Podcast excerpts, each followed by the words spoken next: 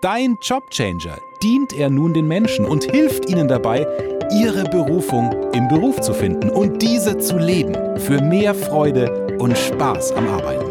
Damit sie nach ihrem Job noch Energie, Zeit und Kraft haben für die wirklich wichtigen Dinge und Menschen in ihrem Leben. Bitte begrüßt jetzt mit einem tosenden Applaus Evgeny Blutnikow. Hallo meine Lieben und herzlich willkommen zu einer neuen Folge Dein Jobchanger, der Podcast für Beruf und Leben. Ja, Leben, das ist auch, ah, es ist das pure Leben. Der heutige Gast, der heute da ist, nämlich Lela Hermann, ist grundständig Gesundheitswissenschaftlerin mit der Spezialisierung auf physische und soziale Gesundheit. Sie ist systemische Beraterin und Coach, sowohl für Individuen als auch für Unternehmen. Aktuell bildet sie sich im therapeutischen Bereich fort. Das Thema Stress ist ihr Steckenpferd. Denn ein guter Umgang mit unserem Nervensystem, unseren Emotionen, unseren Gedanken ist der Grundstein für ein gelungenes Leben. Dabei arbeitet sie ganzheitlich im Kopf, mit Gefühlen und Körper. Sie hilft Menschen dabei, mehr Klarheit und Sinn in ihrem Leben zu schaffen und in die Umsetzung zu kommen. Ein herzliches Hallo und willkommen, liebe Lela. Danke, dass du dir heute die Zeit nimmst. Ja, vielen Dank, dass ich hier sein darf. Ich freue mich. Mega, sehr schön. Ja, Stress. Wenn ich morgens zu spät aufstehe, dann bin ich ja bereits im Stress. Wie sich das auf den Alltag auswirkt, naja, gut, das ist ja das Thema, der jeder von uns da draußen, der kennt das. Aber wie bist du, also Frage 1, wie bist du zu diesem Thema wirklich gekommen? Hm, mhm. Spannend. Ähm, ich erinnere mich gerade an eine Situation, da war ich im Studium und ich war wahrscheinlich so zweites, drittes Semester ähm, im Bachelor. Also das ist jetzt wahrscheinlich so sieben, acht Jahre her. Ja. Und war so richtig im angespannt und oh Gott und boah und oje, oje Modus.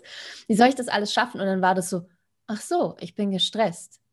Und das klingt jetzt so, als ob äh, mein Leben sonst immer sehr ungestresst war. Das war es tatsächlich nicht. Das war nur der erste Moment, in dem ich das so benannt habe. Also ähm, wenn ich das jetzt so aus fachlicher Sicht, sage ich mal, nochmal zurückgucke, dann ging meine, mein Thema mit Stress mit circa elf los. Ich habe die Schule gewechselt. Meine Oma ist damals gestorben. Ähm, ich hatte einen extrem hohen Anspruch an mich. Ich habe damals Fußball gespielt und ähm, ich war damals in zwei Mannschaften. Ich war in der B-Jugend und in der C-Jugend und äh, wir haben sehr hochklassig gespielt und das war für mich sehr, ähm, ja, diese Begegnung mit Druck und ich war dann auch, ich bin recht klein, aber ich war in der C-Jugend immer im Tor und ähm, ich habe das sehr gut gemacht, aber ne, du machst einen Fehler und die ganze Mannschaft ähm, verliert praktisch. Du hast eine Chance, du machst eine Sache falsch. Und genau das Gleiche ist mir halt in der Schule wieder begegnet, eben gerade so dieses auch mit zum ersten Mal sich mit Trauer zu beschäftigen. Ähm, das hat bei mir äh, dazu geführt, dass ich eine somatoforme Störung ähm, entwickelt habe. Das bedeutet, dass halt ähm, gerade, also dass ich äh, Panikattacken hatte, depressive Phasen hatte, ähm, vor allem körperlich sehr reagiert habe. Also ich konnte nicht mehr richtig essen. Ich habe dann irgendwann aufgehört zu essen und habe dann zum Glück aber ähm, einen sehr tollen Hausarzt gehabt und auch ähm, vielen Dank da an der Stelle an meine Mutter, war dann da in der Klinik und das was mich jetzt im Nachhinein eben so fasziniert an dem ganzen Thema, ist eben das Thema Stress und Nervensystem und wie das eben mit allem zusammenhängt. Diese Regulierung, dieses, ähm, wie kann ich, wenn ich mich gut regulieren kann, also Stress ist ja eigentlich erstmal nichts Negatives, es ist einfach nur eine Veränderung von Spannung.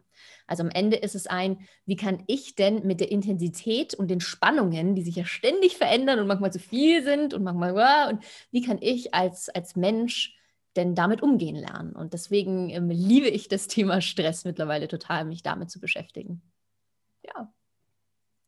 Wundervoll. Also wirklich aus der persönlichen Erfahrung, aus dem persönlichen, ja. ich, ich, übertreibe es jetzt mal, Schmerz. Das ist keine heraus. Übertreibung. Es war viel Schmerz. ja. ja, Schmerz ist ein guter Motivator. Ja. Und im Endeffekt hast du ja daraus eine Königsdisziplin entwickelt. Ja. Ganz viele da draußen, also nicht die Zuschauer, nicht die Zuhörer, nicht die Menschen in unserem Umfeld, aber ganz viele da draußen, ja. Diese Menschen, oh mein Gott, ich habe den kleinen Zeh gestoßen, der Rest meines Lebens, es ist jetzt eine reine Katastrophe, ich werde, ich werde sterben. In dem Moment, jeder, der sich einen kleinen Zeh gestoßen hat, der weiß, was das für ein Schmerz ist. Ja. Aber er vergeht. Ja. Und manche von uns bleiben einfach auf dem Boden liegen, während die andere aufstehen und daraus einfach eine Königsdisziplin machen, so wie du. Ja. Jetzt habe ich ja schon vorher angedeutet, man steht ja auf und dieser Stress, der beginnt ja schon ab dem ersten Moment, wenn man ihn halt zulässt. Mhm. Wie siehst du diese ganze Sache und wie kann man Stress in, naja, im Stress ist ja eine ganz, ganz doofe Sache. Mhm. Stress hat ja einen ganz großen Engpass und zwar Zeit. Mhm. Jetzt kann man natürlich sagen, okay, ich bereite mich jetzt auf diesen Stress vor, aber was ist, wenn jetzt, jetzt in diesem Moment ist gerade bei mir eine Stresssituation? Mhm. Ich habe keine Zeit gehabt, mich ewig lange darauf vorzubereiten, meditieren, Kurse zu machen, Seminare zu besuchen. Ich habe jetzt Stress. Mhm. Und ich sage, Lela, Hilfe. Mhm. Mhm. Ähm, also zum Ersten, äh, man kann an Stress in verschiedene Dinge drangehen. Ähm, das allererste, was man tun kann, ist mit dem Körper zu arbeiten. Also das erste, was ich mit solchen Menschen machen würde, ist so jetzt alle mal und vielleicht Zuhörer, wenn du jetzt gerade genau in so einer Situation bist, dann einfach mal wirklich tief in den Bauch, also wirklich erstmal in den Bauch einatmen, in die Brustkorb einatmen und einatmen und dann ganz tief ausatmen und die Schultern loslassen. Liebe Zuschauer, lieber Zuhörer, wenn du gerade nicht am Autofahren bist und du bist der Fahrer, dann bitte tendenziell nicht. Allerdings, wenn du einen anderen Rahmen hast, bitte, ich lade dich ein, mach doch mal kurz diese Übung mit. Ja.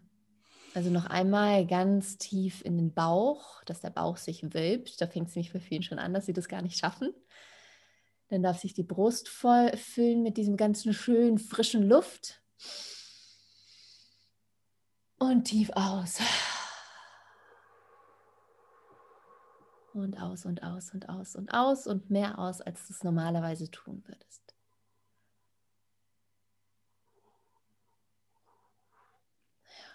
Wer mich jetzt gerade sieht, sieht, dass ich gerade wie so ein Ballon zusammenschrumpfe.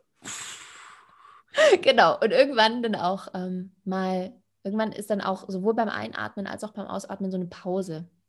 Und da finden wir sehr oft die Stille. Und jetzt ist es natürlich für jemanden, der gerade hoch im Stress ist, ähm, echt schwierig, dem zu sagen, komm mal runter. Was das zum Beispiel machen kann, einmal durchzuatmen, ist im Prinzip die Funktion, dass wir wieder ins Hier und Jetzt kommen. Also man sagt so schön, komm wieder dahin, wo deine Füße sind. Weil dein Körper, dementsprechend dein Atem, der ist immer da, ja, in dem Moment, in dem du gerade bist, wo du, also wir machen uns ja oft Stress, weil wir zu viel an die Zukunft denken, weil wir in der Vergangenheit rumhängen und weil wir irgendwie wie im, im Kopf so tausend Tabs auf haben. Ne? Das kennt jeder, wenn das Handy zufällig Tabs auf hat, dann kostet das extrem viel Energie. Ne? Und natürlich, dein Körper kann nicht unterscheiden, ob du gerade wirklich das alles erlebst oder ob du nur drüber nachdenkst. Dementsprechend werden Stresshormone eben ausgeschüttet und dementsprechend geht der Puls hoch, also der sogenannte, okay, wir haben ein vegetatives Nervensystem, das ist praktisch das, was du auch was so für dich läuft. Und das ist wie Gas und Bremse. Es gibt eine Bremse, die heißt Parasympathikus und eine, ein Gaspedal, das heißt Sympathikus. Und wenn wir eben diesen oft die Stress haben, also der, der, eine Übererregung im Prinzip haben, etwas, das uns darauf vorbereitet, dass wir in Handlung kommen sollen, dann geht der Sympathikus los. Das sehen wir, wenn zum Beispiel die Pupillen werden enger, wir fangen an zu schwitzen, der Puls geht hoch. Also wir sind im, hey, da muss jetzt irgendwas passieren. Die Verdauung wird weniger zum Beispiel, ähm, unsere Stimmen gehen hoch, die Atemfrequenz steigt. Das ist praktisch alles, ah, okay, das sind Zeichen, dass ich wohl gerade in einer hohen Erregbarkeit bin. Das Gegenteil wäre die Bremse, der Parasympathikus. Das ist das, wo wir dann ausatmen können, wo wir auch wieder ähm, im Sozialen sind, wo Verdauung auch wieder Platz hat, wo ähm, der Blutdruck nach unten geht. Also das ist so dieses, ah, das kennst du vielleicht, äh, du jetzt gerade auch zuhörst, äh, wenn du nach so einer Situation, wo du sehr in der Anspannung oder sehr viel Energie da war, danach so ein machst. Damit sagt dein vegetatives Nervensystem, wir regulieren uns jetzt wieder. Und das kann man eben auch zum Beispiel künstlich induzieren, künstlich dem Körper sagen, eben durch dieses, durch dieses tiefe Ausatmen, hey, ich weiß, lieber Körper, ich denke da gerade vielleicht ganz, ganz viele Dinge, die aber gerade gar nicht da sind und versuche mich über meinen Körper, über meinem Atem wieder ins Hier und Jetzt zu holen. Und das ist eine Sache, die man meiner Meinung nach äh, auf jeden Fall jeden Tag und regelmäßig tun sollte. Auch wenn man noch sich mit gar nichts anderem ähm, Meditation oder sowas beschäftigt hat. Das kann jeder. Wow. So einfach, so naheliegend. Ja. Aus irgendwelchen Filmen der vergangenen Jahre, da haben wir es ja mal so auch kennengelernt. Ich bin jetzt im Stress, ich bin gerade in der, ähm, ich hyperventiliere gerade und dann wird mir von einem Vertrauten in meinem Umfeld gerade so eine Art Papiertüte gereicht, in die ich dann mhm. so ja. reinatmen soll. Hat es tatsächlich denselben Effekt oder ist es, ich übertreibe, ein Filmmythos? Mhm. Mm, das kann auf jeden Fall funktionieren. Klar, also das hat auch wieder was damit zu tun, wenn du zum Beispiel hyperventilierst, dann ist das ja diese und wenn du diese Tüte irgendwie hast, dann ist es erstmal, also erstmal ist es so ein bisschen, naja, ein kleines Pattern Interrupt, also dass man das Muster so ein bisschen unterbricht und ähm, es es ist, also es ist eine andere Form von Atmung dann in dem Moment. Also es kann auf jeden Fall helfen, ähm, aber so ein, so ein tiefes Durchatmen ist in dem Moment, glaube ich, ähm, sinnvoller, würde ich mal sagen. Gleichzeitig, jetzt habe ich ja den einen Rahmen aufgemacht. Für andere, also es ist natürlich wahnsinnig schwierig, wenn jemand gerade in einem hohen Erregungsmodus hat, also wirklich jetzt nicht das chronische Ohr hat, sondern wirklich gerade wo, wo, du schon merkst, so, der reißt die Augen so ein bisschen auf, der ist, die Hände sind angespannt, deine Schultern wollen eigentlich gerade hochgehen, du musst dich richtig zusammenreißen solchen Menschen ist es oft nicht gut zu sagen, ja, jetzt atme doch mal durch. Nee, der ist gerade, also der Puls über 90, da kannst du auch gar nicht mehr richtig logisch denken. Da ist es auch gut, einfach, ähm, wenn es in einem angemessenen Rahmen ist. Ne? Natürlich, wenn du gerade äh, in einer Besprechung sitzt und dein Puls geht so hoch, da, ähm, deswegen haben wir diese Impulskontrolle, dass wir dann überhaupt noch ähm, gut funktionieren können und gut irgendwie ähm, sprechen äh, können, in unserer Rolle bleiben können. Ähm, aber wenn es die Situation gerade zulässt, ist es Einzige, was du gut machen kannst, ist, Energie auch wieder rauszulassen. Also wenn du gerade merkst, boah, ich bin irgendwie voll angespannt, dann einfach mal oh, zu machen. Also wirklich mit dem Körper auch mitzunehmen. So, ah, dem, ne, der zeigt dir ja genau, was er gerade braucht. So dieses, boah, ich habe jetzt eine Prüfung und wow, da bin ich aufgeregt und wow, da will ich jetzt gerade irgendwie, huh, das ist doch okay. Das ist nur, ne, du schmunzelst. Das ist so gesellschaftlich, ist das halt nicht anerkannt. Was ist so, was ist mit dem los? Ne, wir kriegen ja gelernt so, meisten von uns neun bis 13 Jahre. Du gehst irgendwo hin, dann klingelt die Glocke, dann hast du dich hinzusetzen und die Schnauze zu halten und zuzuhören. Außer es fragt dich jemand. Was da mit deinen Emotionen ist und mit deinem Nervensystem, das ist erstmal egal. Ach, wer kennt es nicht? Du hast diese Prüfungssituation, deine Mitschüler sind alle um dich versammelt, deine Mitstudenten, und da ist dieser eine Typ, der einfach nicht sich beruhigen kann, der, der Zappel-Philipp da, der würde auch wahrscheinlich schon zigmal abgestempelt mit, ach, der hat ADHS oder der hat sonst was, der kommt damit gar nicht klar. Jetzt aus dieser Erzählung, das mhm. ist ja gerade eigentlich das Beste, was, was er machen kann, denn er geht ja mit mhm. Stress bewusst um, auch wenn er es nicht bewusst macht, mhm. leitet er den Stress ja im Endeffekt aus seinem Körper raus, lerne ich gerade. Mhm. Also wir haben alle unsere, die nennt man dann Coping-Mechanismen, also Bewältigungsstrategien. Und zum Beispiel dieses Zappeln, also grundsätzlich ist es natürlich schon wichtig für Menschen zu lernen, dass sie sich in Stresssituationen regulieren lernen. Gerade auch in sozialen ähm, Stressdingen. Also das hat schon seinen Wert, dass wir das als Kinder gut beigebracht bekommen. Aber ganz wenige ähm, lernen das halt auch in einer ordentlichen Weise, sage ich mal. Also diese, wir sollten schon fähig sein, dann in einer Prüfungsphase, dass wir ähm, die Aufregung, dass die sich widerlegt. Das ist ja meistens so die Angst vor der Angst. Also meistens haben wir vor der Prüfung Angst und währenddessen bist du ja eigentlich beschäftigt dann kognitiv mit den Aufgaben, die du lösen sollst.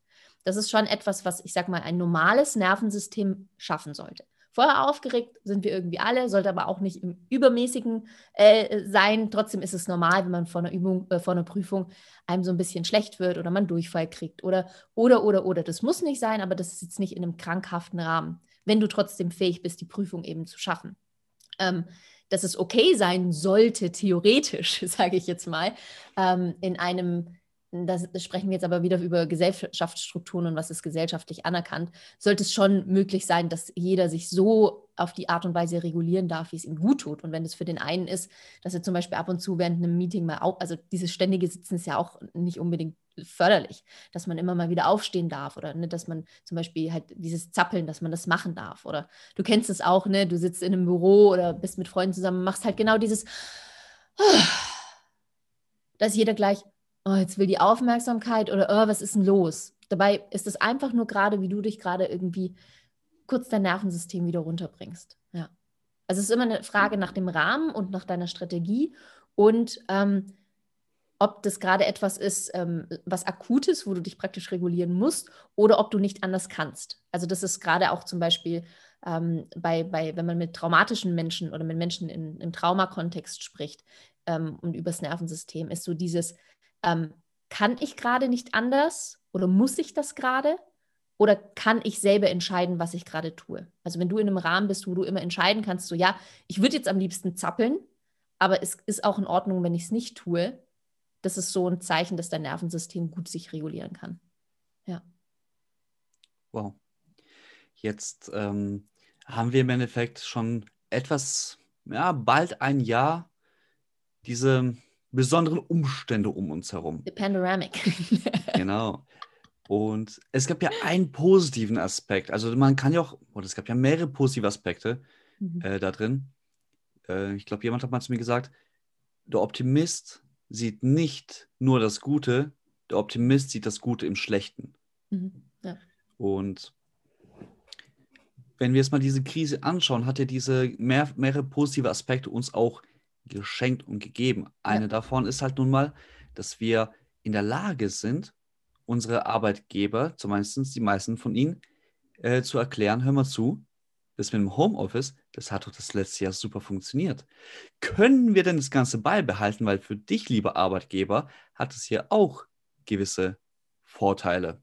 Ja. Beispielsweise, du könntest ja jetzt generell anfangen, mal kleinere Räume zu mieten, wenn es zu dem Geschäft passt. Das sind Kosten, die du sparst, Energiekosten etc. pp. Ich bleibe zu Hause.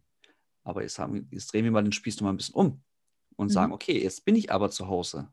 Jetzt habe ich halt diesen Computer die ganze Zeit vor mir. Jetzt gucke ich ja in diese Kamera. Ich rede mal nicht von dem sozialen Aspekt, dass wir uns im Endeffekt dadurch zusätzlich distanzieren. Das passiert sowieso. Social Media, Dankeschön, dass du da bist.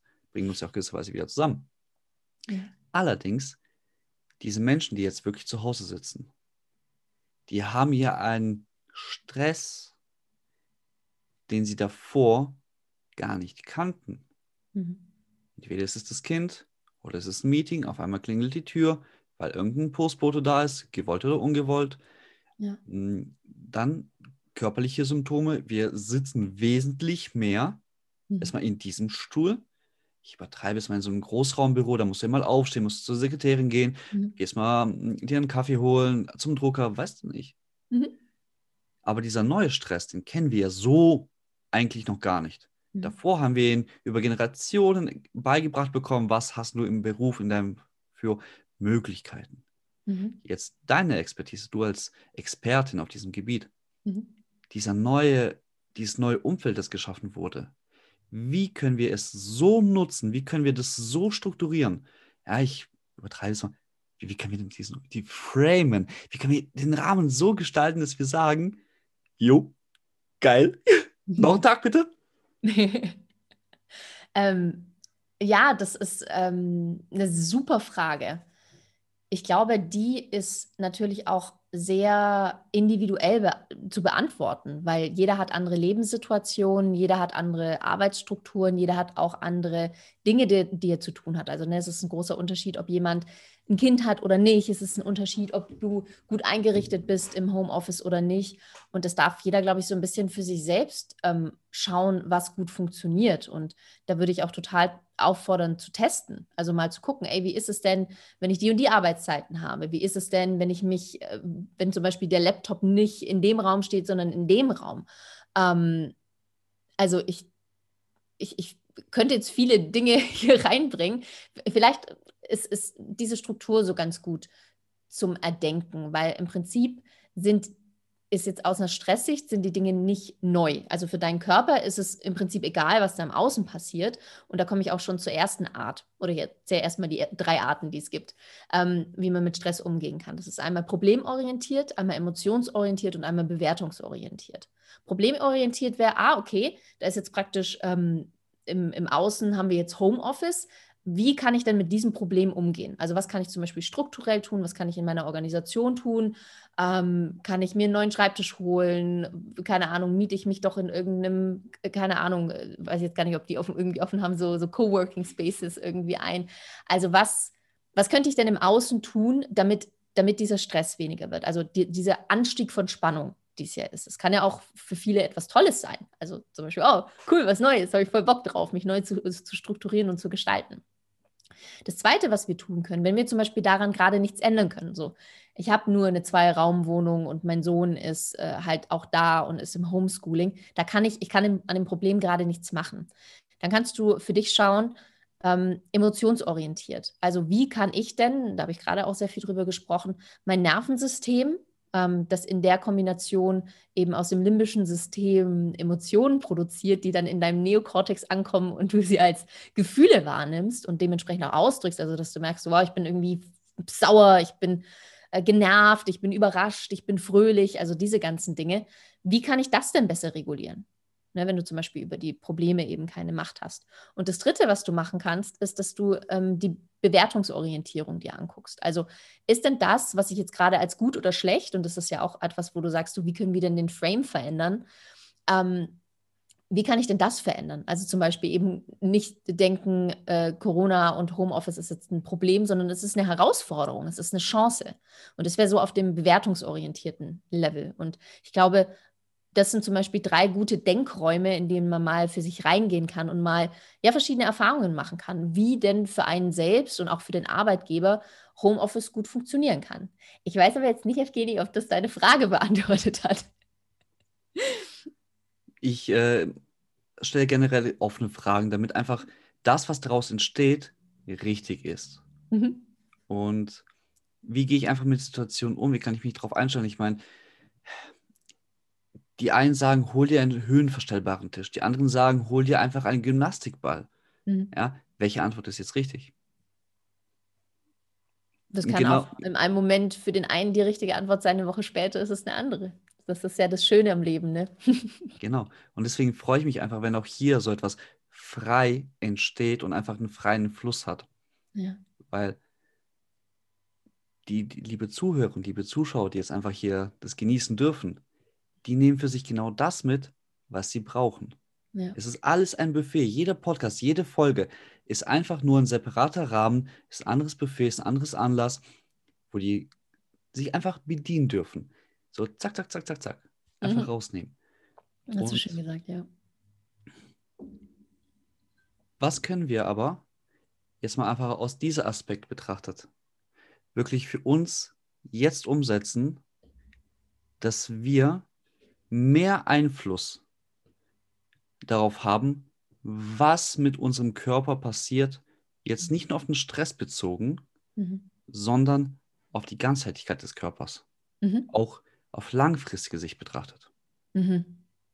Oh, jetzt wird es unsexy, weil das ist nämlich das, was viele sich vornehmen, aber wenige tun. Ähm, die Klassiker. Ähm, Ernährung, Bewegung, Schlaf. Wie also viel bewegst du dich? kenne ich mich gut aus. Hm? Das mit dem dritten, mit, mit dem Schlafenleben kenne ich mich ja gut aus. Ah, cool. ja, also das sind halt einfach echt so Sachen. Ähm, die Physis, das ist immer unsere Grundlage. Das ist immer, ähm, du kannst noch so viel über Finanzen wissen, du kannst noch so empathisch sein, du kannst noch so spirituell sein wenn mit deinem Körper gerade irgendwas nicht gut läuft, wenn du nicht schlafen kannst, wenn du ähm, mit der Verdauung Probleme hast, wenn du ähm, Rückenschmerzen hast, das hat einfach einen direkten Einfluss auf alle Lebensbereiche. Also ich werde auch, ähm, bei mir wird es ab Ende März jetzt einen Mitgliederbereich geben, wo Menschen eben jeden Monat zusammenkommen und wir an, in, immer am Wochenende, immer am Samstag zusammen einen Live-Workshop und QAs haben werden, auch ähm, ja, da Übungen machen werden, Impulse dazu hören werden. Und das ist nach Lebensbereichen aufgeteilt. Und der erste und wichtigste ist eben die Physis und das Nervensystem. Und da gehören diese Themen eben dazu, die ich vorhin zum Beispiel schon erwähnt habe. Wie, wie atmest du eigentlich? Wie ist eigentlich deine Haltung? Ne? Das ist so, kennst du diesen Snoopy? Ähm, Cartoon, der so sagt, so, irgendwie bin ich ganz traurig. Und dann sagt irgendwie der, der andere so, naja, wenn du dich nach oben hinstellst, also groß hinstellst und nach oben guckst, dann kann man ja gar nicht traurig sein. Kennst du den? Äh, ich kann es mir vorstellen. Ja. Ja, oder ich, ich glaube, er sagt sogar andersrum, dass er sagt so, ich, mache mich ganz klein und gucke nach unten, weil dann kann ich gar nicht fröhlich sein irgendwie so. Und das ist eine sehr, sehr, sehr große Wahrheit. Also es ist sehr schwierig, in so einer Position zum Beispiel, ähm, also depressiv ist jetzt ein großes Wort, aber Trauer zu empfinden. Und es ist sehr schwierig, so irgendwie Freude zu empfinden. Also das ist so, sind so einfache Dinge, ähm, die eben, eben zeigen, wie wichtig der Körper einfach dafür ist. Ja? Ganz kurz für die Zuschauer, die haben das jetzt gerade auf YouTube live gesehen, was die Leda vorgemacht hat. Einfach für die Zuhörer, damit ihr euch auch mal das Ganze visualisieren könnt. Also nochmal, wenn wir die Hände nach oben strecken, so ach, im Yoga, das sieht man ja da ganz oft, einfach diesen, ich gehe zu der Sonne. Oder die kleinen Kinder, oh Gott, mein vierjähriger Sohn, wenn der sich im Bett streckt und reckt und morgens dann, hm, dann habe ich einfach Lust mitzumachen. Mhm. Und dann macht man sich ganz groß. Ja. Die Kinder, oh, die lieben das ja. Oh, guck mal, wie groß ich bin. Und die ja. Hände dann ganz nach oben und auf die Zehenspitzen am besten noch gestellt. Ja. Und das mit einem Trauer sich einfach wirklich nach vorne gebeugt, Rücken krumm, Kopf nach unten, Schultern am besten noch hochgezogen, mhm. wie so ein, ja, ich würde fast schon sagen, wie so ein Igel. Mhm. Ja, so dieses, äh, ich mache mich jetzt klein und mal ganz ehrlich, also wenn du, lieber Zuschauer, lieber Zuhörer, gerade die Möglichkeit hast, probier's doch mal aus. Mach dich mal zuerst ganz groß. Mhm. Ja, streck dich erst einmal. Und dann, nach ein paar Minuten, oder ein paar Sekunden, mach dich mal so klein wie ein Igel. Ah, spann mhm. mal jeden deiner Muskeln an, während du so klein bist. Ja. Also für mich persönlich ist das echt unangenehm. Ja. Da strecke ich mich doch lieber.